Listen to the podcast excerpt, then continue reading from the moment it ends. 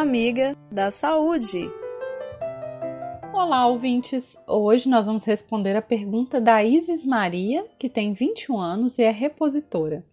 Ela mandou o seguinte: Estou amamentando e tomei a vacina contra a Covid da Janssen.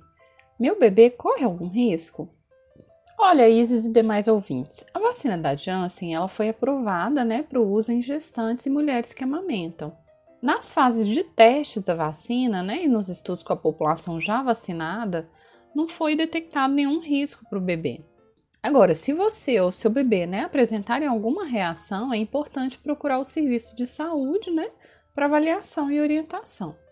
O que os estudos mostram, pessoal, até o momento, é que a mulher que foi vacinada contra a Covid, ela transfere anticorpos para o bebê através do leite materno.